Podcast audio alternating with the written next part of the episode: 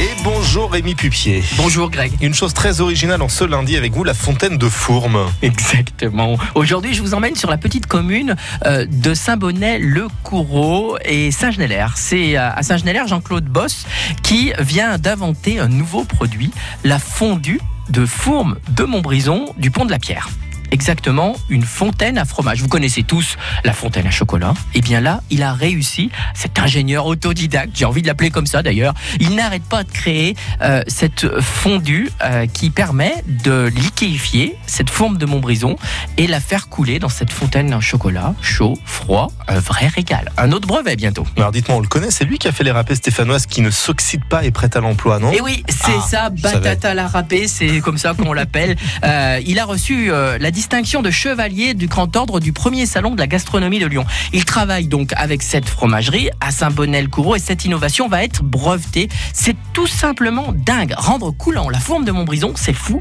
Et c'est extra. Vous allez faire des brochettes avec un pic et vous allez accorder votre charcuterie. Hop, on va la faire plonger dans un bain de fourme de Montbrison. Des patates, miam, de la figue. Bref, tout est bon avec la fourme. Il vend même des petits pots qui se conservent longtemps, pas forcément dans le frigo d'ailleurs, de 200 grammes on la réchauffe ou pas au bain-marie ou au micro-ondes et on a vraiment quelque chose qui est délicieux. Jean-Claude, c'est vraiment le boss.